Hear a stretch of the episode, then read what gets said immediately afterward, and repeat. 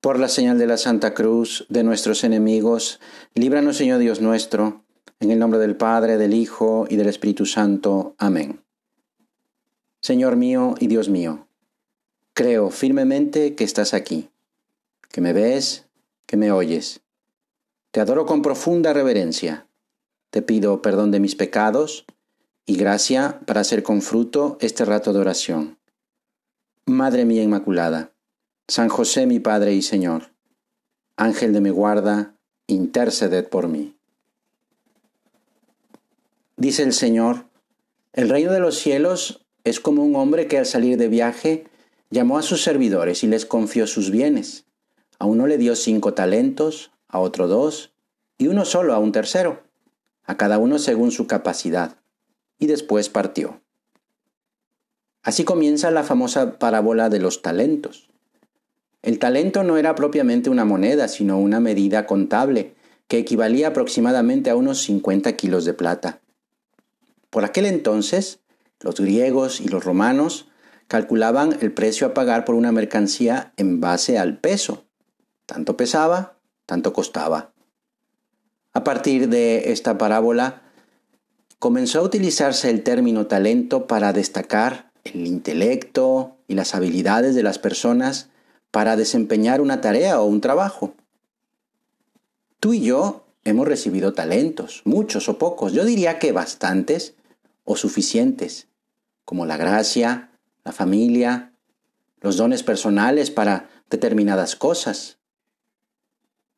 El que había recibido cinco talentos fue a los mercados, a los bazares de las más ricas ciudades comerciales, a vender y a comprar telas, joyas, Seguramente trató con mercaderes que venían de pueblos extranjeros, llegó a los puertos a negociar cargamentos de madera, de perlas, y con sus cinco talentos dobló su riqueza, ganó otros cinco. Del mismo modo, el que había recibido dos ganó otros dos. En esta parábola el Señor nos enseña principalmente la necesidad de corresponder a la gracia de manera esforzada, exigente y constante durante toda nuestra vida. Estamos llamados a hacer rendir los talentos. Lo importante no es el número, sino la generosidad para hacerlos fructificar. El que había recibido un talento, continúa el relato, fue, cavó en la tierra y escondió el talento de su señor.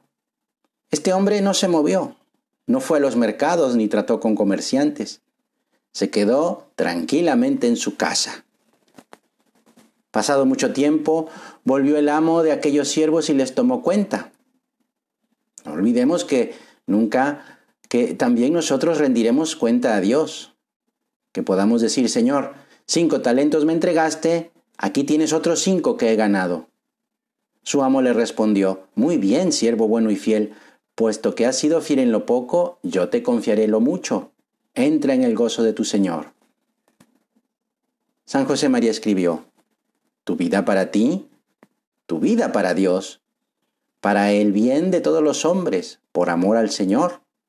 Desentierra ese talento, hazlo productivo y saborearás la alegría de que en este negocio sobrenatural, que es la santidad, no importa que el resultado no sea en la tierra una maravilla que los hombres pueden admirar.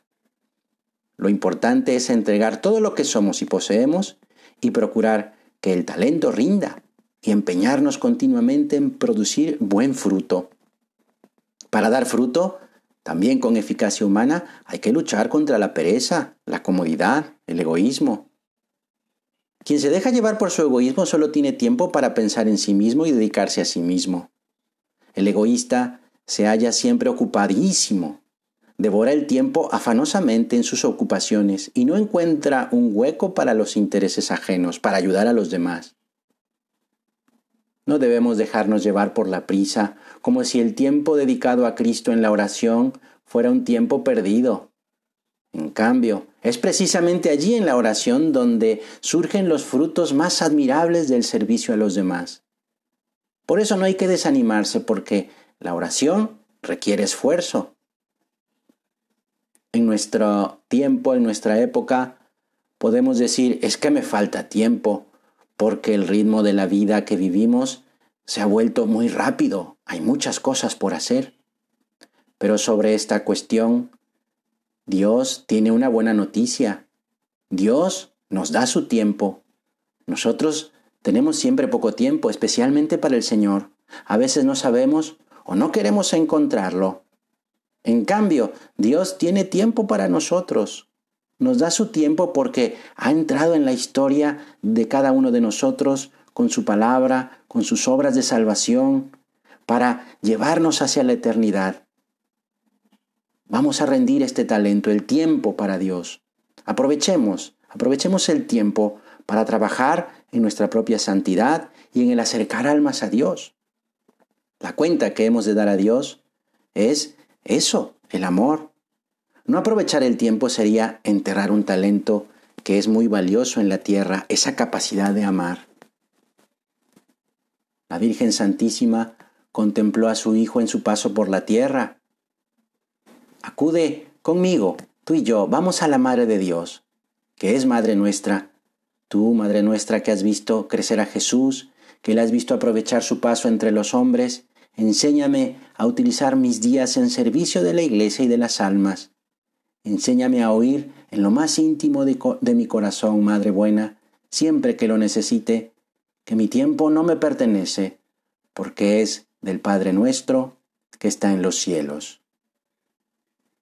Te doy gracias, Dios mío, por los buenos propósitos, afectos e inspiraciones que me has comunicado en este rato de oración. Te pido ayuda para ponerlos por obra. Madre mía Inmaculada, San José mi Padre y Señor, Ángel de mi guarda, interceded por mí.